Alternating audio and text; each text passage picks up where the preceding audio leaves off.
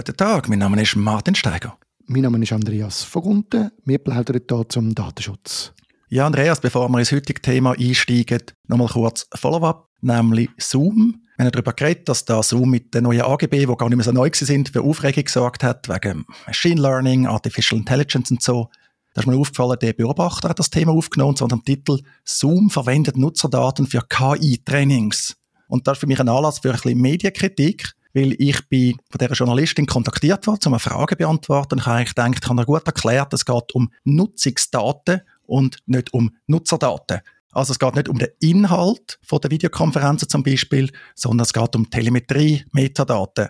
Ich kann immer noch sagen, ist vielleicht noch genug schlimm oder vielleicht nicht so dramatisch, aber mir hat es doch fast ein bisschen weh da, dass da eigentlich falsch getitelt wird nach dem heutigen Kenntnisstand.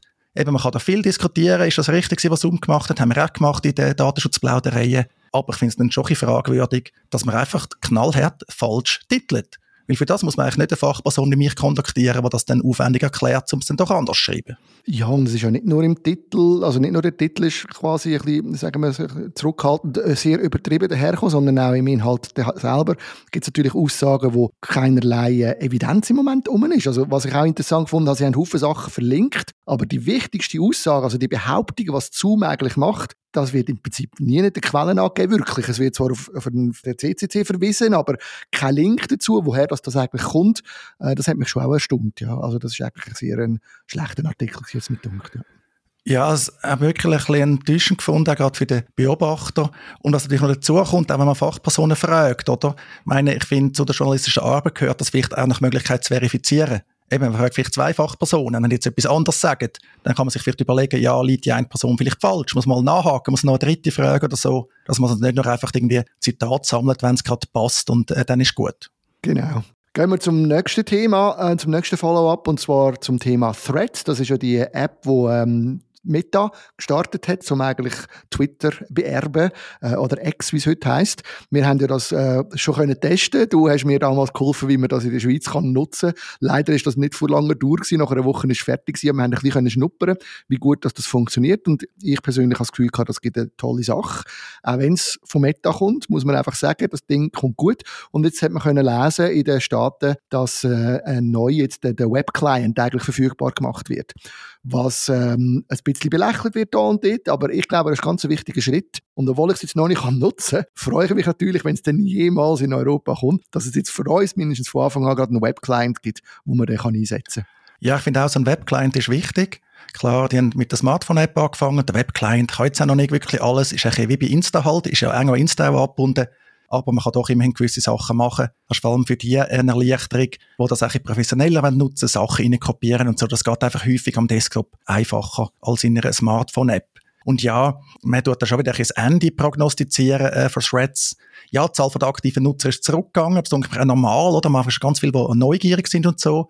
Interessanterweise kann ich das Ganze in der App immer noch passiv nutzen. Also ich kann lesen, ich kann liken, ich kann reposten. Äh, mehr kann ich einfach nicht. Und was ich dort so gesehen ja, finde ich noch guter Inhalt. Also ich würde mich wirklich freuen, dort wieder mitzumachen. In der Zwischenzeit gibt es so quasi für die, die jetzt auf ein Threads-Entzug sind oder warten, gibt es wie Blue Sky, ja, quasi einen neuen Stern am Himmel. Das ist ein weiterer Twitter-Klon. Dort ist der Jack Dorsey, also ehemaliger Twitter-CEO, auch Twitter-Gründer, wenn es mir recht ist. Ich weiß gar nicht mehr, kannst du mir sagen, Andi, wahrscheinlich. Der ist jetzt stark involviert. So ein Twitter-Klon braucht aber eine Einladung. Aber dort wächst jetzt auch langsam die deutschsprachige Community, weil es da mehr Einladungen gibt, weil die ihre US skalieren.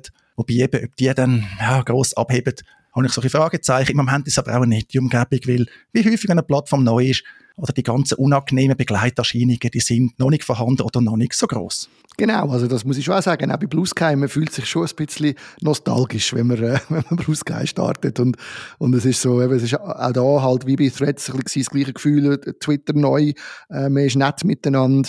Es ist noch nicht so viel, noch nicht so crowded. Aber ja, ich bin auch gespannt, was passiert. Was ich bei Blue Sky interessant finde, sie werden ja auch so eine Art öffentliches oder ein, ein kompatibles Protokoll haben für Datenaustausch. Aber sie werden, glaube nicht das, äh, nicht das Activity Pub unterstützen, sondern selber etwas machen. Ob das wirklich dann gut kommt, äh, wage ich zu bezweifeln. Ich glaube, es wäre jetzt gut, wenn wir sich alle auf das eine Protokoll einigen und das dann nutzen, um die Interoperabilität gewährleisten. Aber mal schauen, wie sich das weiterentwickelt. Ja, ich glaube, zentrale Plattformen haben halt schon Vorteile wenn man eine grosse Nutzerzahl ansprechen Von dem her bin ich da ein bisschen skeptisch. Man sieht es auch bei Mastodon, das ist nach wie vor nett. Da kommen jetzt neue Funktionen dazu, die wird immer noch daran geschafft, aber ja, Föderation hat halt auch viel Nachteil. Also darum ist auch die Erfahrung, dass die föderierten Protokolle bis jetzt eigentlich nie abgehoben haben, sondern immer in der Nische geblieben sind, wenn sie überhaupt eine relevante Bedeutung erlangt haben, ja. Genau. Und eine ähnliche, ähnliche Situation gibt es ja auch im Computing, oder? Ich meine, auch Cloud Computing hat eine Bedeutung in der Frage von, was kann man zentral machen, wo bringt Zentralität etwas gegenüber Dezentralität. Und ähm, du hast äh, dich gefragt, was eigentlich der Bund mit diesen Cloud Computing Anbietern genau ausgehandelt hat und hast versucht, die Informationen überzukommen. Ja, das ist interessant. Der Bund hat ja gesagt, ja, jetzt haben wir die Verträge abgeschlossen, also mit Alibaba.com, Amazon Web Services, IBM, Microsoft und Oracle. Und in dieser Medienmitteilung hat es geheißen, ja, wir prüfen, ob wir da etwas veröffentlichen können. Und ich Bezug auf das genommen, mal nachgefragt und im Wesentlichen habe ich gesagt, ich möchte gerne den Rahmenvertrag, der nach Angabe von der Bundeskanzlei für alle gleich ist, also nicht so spektakulär kann sein vom Inhalt her. Und ich möchte eigentlich den Inhalt von diesen Vertragsbestandteilen, also quasi das Inhaltsverzeichnis, und dann habe ich noch ein bisschen interne Sachen von der Bundeskanzlei verlangt. Und ich habe dann das Gesuch gestellt nach dem BGÖ, nach dem Öffentlichkeitsgesetz. Und da bin ich von der Bundeskanzlei wirklich erfreulich schnell kontaktiert worden. Haben noch ein bisschen so wissen, ja, was wollte ich genau? Oder die sind noch ein bisschen neugierig, was hat man für ein Motiv oder so. Sie haben auch gefragt, ob ich bereit bin, mein Gesuch einzuschränken. Dann gesagt, ja, das ist sehr aufwendig, mit fünf Anbietern das alles durchzuspielen. Und ich habe dann gesagt, okay, von mir aus, ihr könnt sogar auswählen, welchen Anbieter ihr nehmt, dann müsst ihr noch mit dem reden. Ich habe gedacht, ja, vielleicht Microsoft oder so, die wissen langsam, dass Transparenz sinnvoll ist. Aber nein, die Bundeskanzlei hat mich informiert, dass keiner von diesen fünf Anbietern auch nur irgendwelche Transparenz gewährleistet, nicht einmal das Inhaltsverzeichnis von diesen Verträgen. Und wir haben das Thema ja schon im Kanton Zürich mit dem Microsoft-Vertrag. Und ich weiß wirklich nicht, was da los ist. Weil du und ich finden es ja eigentlich grundsätzlich sinnvoll, dass der Staat auch Cloud-Dienste nutzt, auch ausländische. Aber wieso kann man nicht offenlegen, was man da abgemacht hat. Also wieso sollen wir da vertrauen, oder? Also letztlich, wieso hat man nicht schon bei den Verträgen gesagt, hey, wir sind in der Schweiz, wir haben das Öffentlichkeitsgesetz, ihr müsst das transparent machen, abgesehen von Geschäftsgeheimnis, den Preis müsst ihr von mir aus nicht hineinschreiben. Einmal mehr, was ist da los? Ja, also die Frage kann ich natürlich auch nicht beantworten, die habe ich aber auch und ich stelle mir immer wieder vor, warum frage mich immer wieder, warum machen sie das? Beziehungsweise ich habe eine Antwort habe ich schon ein bisschen. Ich glaube wirklich, es ist einfach in den Wirtschaftskreisen ist es einfach ausand, dass man nichts sagt.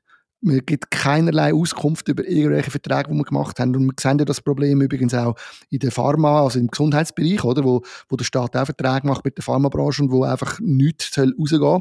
Und äh, man begründet das ja dann immer damit, dass das Geschäftsgeheimnisse sind, dass Konkurrenz das nicht sehen darf und so weiter.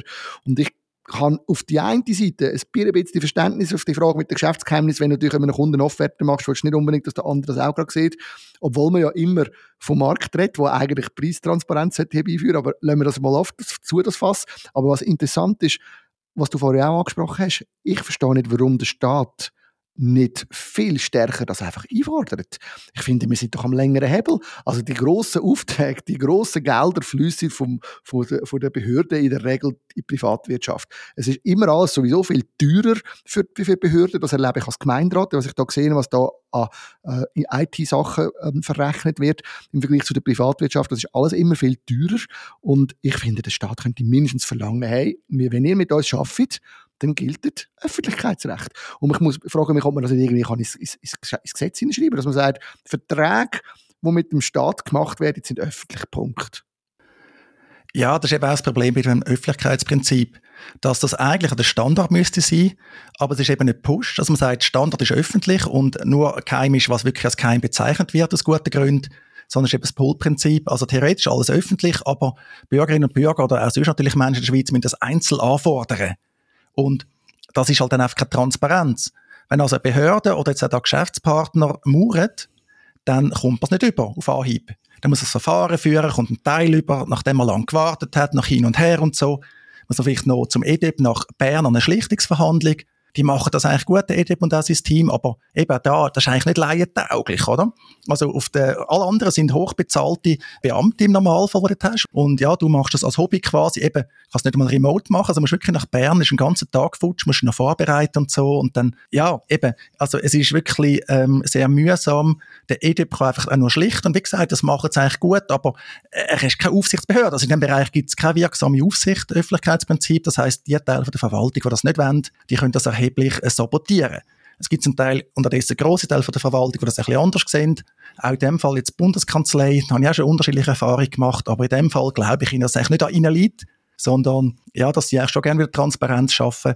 Aber eben, wieso haben sie es versäumt bei den Verhandlungen? Weil da gibt es ja ganz viele kritische Punkte bei dem Cloud-Thema. Und meine Frage ist dann, ja, wenn man nicht mal das durchkriegt, nicht mal teilweise Transparenz. Geschäftsgeheimnisse sind eh ausgenommen vom Öffentlichkeitsprinzip, das steht im Gesetz, aber nicht einmal das Inhaltsverzeichnis. Ja, wo haben wir denn sonst noch Konzessionen machen, oder? Weil da geht es ja um zentrale Themen, die Verträge haben eine Vorbildwirkung, einmal mehr. Ich bin wirklich ein bisschen ratlos, was da los ist. Ich habe das Gefühl, Sie haben wahrscheinlich an das wieder mal gar nicht gedacht. Also nicht äh, auch jetzt um niemandem einen Vorwurf machen. Ich, ich kann mir einfach, stelle mir vor, Sie haben so tausend Sachen angeschaut im Zusammenhang mit dem Cloud Computing, wie es brisant ist, weil es, ähm, weil es äh, Haufen Fragen aufruft. Und da hat man vielleicht an den Teil, dass man das könnte noch ausverhandeln oder mitverhandeln, dass ein Teil könnte öffentlich sein ist wahrscheinlich einfach niemandem in Sinn gekommen. Ganz lapidar, könnte ich mir noch vorstellen.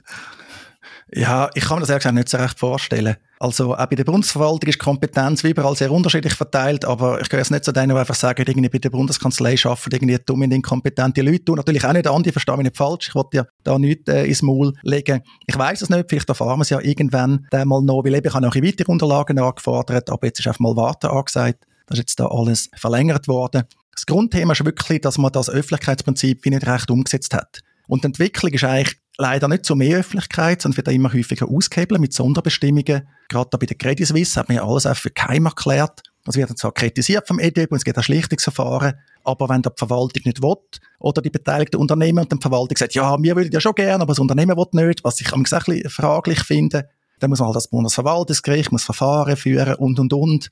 Und das ist einfach äh, häufig nicht praktikabel. Das könnte vielleicht einzelne Medienschaffende mit Unterstützung von einem Medienhaus mal äh, durchziehen. Aber als Laie musst du doch äh, ein grosses Commitment haben. Dann hoffen wir doch erstens, dass du noch mehr herausfindest und zweitens, dass vielleicht doch irgendjemand mal das äh, heiße Eisen Öffentlichkeitsgesetz in die Hand nimmt noch einmal und versucht zu verschärfen und Klarheit zu schaffen an den Orten, wo im Moment immer mehr zugemacht wird. Ja, die Verträge müssen auch wirklich öffentlich sein. Oder jetzt auch Digitalisierung fängt auch beim Staat langsam an. Nicht sehr talentiert leider häufig, gerade im Bereich der Datensicherheit. Da kennen wir die entsprechenden Schlagziele. Und die neue Schlagziele da bei Explain ist, dass irgendwie Daten von der Militärpolizei geleakt sind. Also es wird irgendwie immer schlimmer, je länger das läuft. Gleichzeitig haben wir das elektronische Patientendossier, da soll allenfalls der Zwang kommen. Das E-Voting kommt wieder.